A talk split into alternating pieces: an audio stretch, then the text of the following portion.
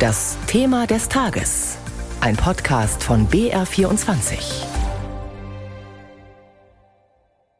Seit Dezember vergangenen Jahres geht ein Untersuchungsausschuss des Landtags den Hintergründen einiger Maskenkäufe im Jahr 2020 nach. Vorgeladen waren schon der seinerzeitige Vizechef der Bundestagsunionsfraktion Georg Nüßlein und der damalige Landtagsabgeordnete Alfred Sauter. Heute hat Andreas Scheuer ausgesagt, der zu der Zeit in der Regierung Merkel das Verkehrsressort leitete. Unser Thema des Tages jetzt mit einem Bericht von Johannes Reichert zunächst, der beginnt beginnt mit dem Auftritt Scheuers.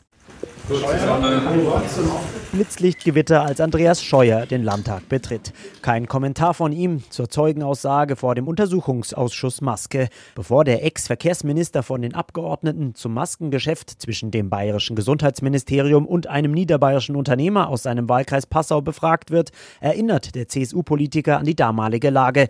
Desinfektionsmittel, Masken, medizinische Ausrüstung, überall habe es Anfang 2020 Engpässe gegeben. Besonders die Masken seien ein knappes Gut gewesen, deren Beschaffung das Ziel aller, allen voran aus China, so Scheuer. Angebote habe jeder Abgeordnete bekommen, also auch er, und so sah er es als seine Pflicht an, nach bestem Wissen und Gewissen mitzuhelfen, sagt der Bundestagsabgeordnete. Er sei weder Qualitätsgutachter noch TÜV-Prüfer, so Scheuer, in Anspielung auf die teils gefälschten Masken, die damals der Passauer Unternehmer aus China orderte und ans Ministerium weiterverkaufte.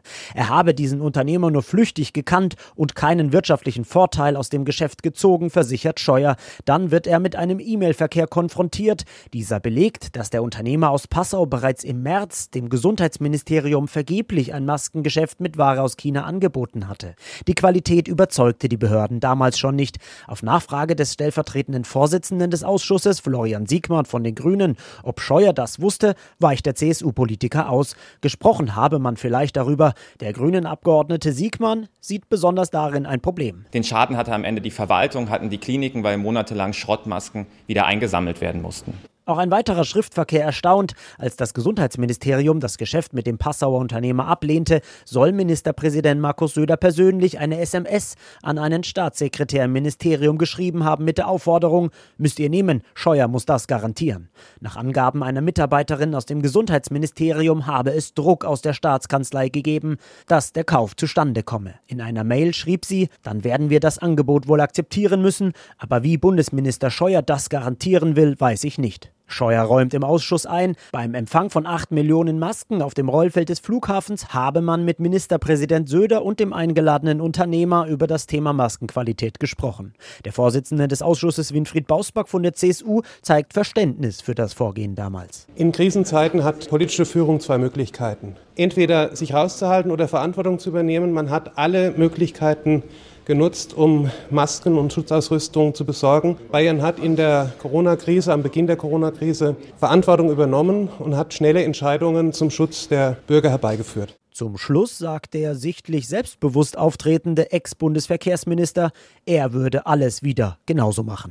Soweit also der Bericht von Johannes Reichert. Und aus dem Maximilianeum ist uns jetzt Achim Wendler zugeschaltet, der Leiter der BR-Redaktion Landespolitik. Guten Abend. Guten Abend. Achim, es hat ja im Zuge der Maskenaffäre auch schon Gerichtsverfahren gegeben gegen die schon erwähnten CSU-Politiker Sauter und Nüßlein. Aber das Gericht fand nichts Strafbares an ihrem Verhalten, Provisionen zu kassieren. Das verstößt nicht gegen das Gesetz. Was ist anders jetzt an den Untersuchungen des Ausschusses, der heute seine Arbeit fortsetzt? Hier und heute geht es nicht um Provisionen, um Geld, das an Politiker geflossen wäre. Es geht um die Frage, ob Andreas Scheuer seinerzeit ein Maskengeschäft gepusht hat, um damit einen Unternehmer in seinem Wahlkreis zu fördern, um den näher an die Politik ranzubringen. Das ist der Vorwurf, den die Opposition noch nicht mal so richtig aggressiv erhebt, aber den sie in den Raum stellt. Dafür gab es heute zumindest keine knallharten Belege. Andreas Scheuer hat sehr detailliert nachgelegt, wie in der damaligen Notlage er wie auch viele andere Politiker, allen Unternehmern im Grunde Kontakte vermittelt haben, die sich mit irgendwelchen Maskenangeboten damals an Abgeordnete, Minister oder wen auch immer gewandt haben. Was hat es denn mit diesem Passauer Unternehmen in Scheuers Wahlkreis eigentlich auf sich? Warum hat er dem geholfen oder war die Firma so dafür qualifiziert, in China einzukaufen? Das ist natürlich eine Frage gewesen, die auch die Opposition heute insbesondere gestellt hat. Wie nah stand der Unternehmer Andreas Scheuer?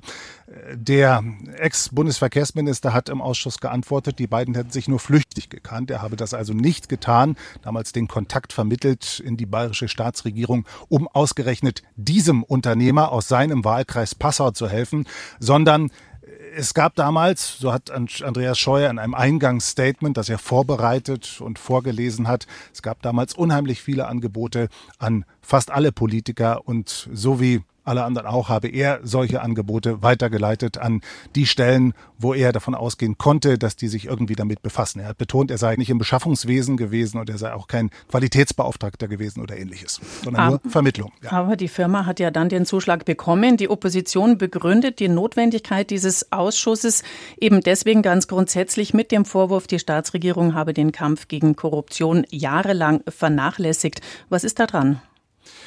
Der Begriff der Korruption in dem Zusammenhang ist ein bisschen heikel, denn Korruption ist eigentlich auch nicht der Vorwurf, den die Opposition erhebt. Die spricht von dem Verdacht der Vetternwirtschaft, den sie zu belegen versucht, dem sie nachgeht. Korruption äh, ist tatsächlich ein Thema insoweit, als die Staatsregierung ähm, damals die Zahl ihrer Korruptionsbeauftragten, die in allen Ministerien tätig sein müssen, reduziert hat. Die Zahl ist also auch wegen des Personalmangels in den Behörden während der Corona-Krise reduziert worden, weil diese Korruptionsbeauftragten woanders gebraucht wurden. Das heißt aber nicht, dass es den Beleg gäbe inzwischen, dass es irgendwo Korruption gegeben hätte. Diesen Beleg gibt es nach wie vor nicht. Und problematisch ist halt auch, dass bis heute nicht nachgewiesen ist, weil die Ministerien da nicht besonders offen kommunizieren, wie es inzwischen aussieht mit der Zahl der Korruptionsbeauftragten, ob die auf die nötige Höhe inzwischen angehoben worden sind.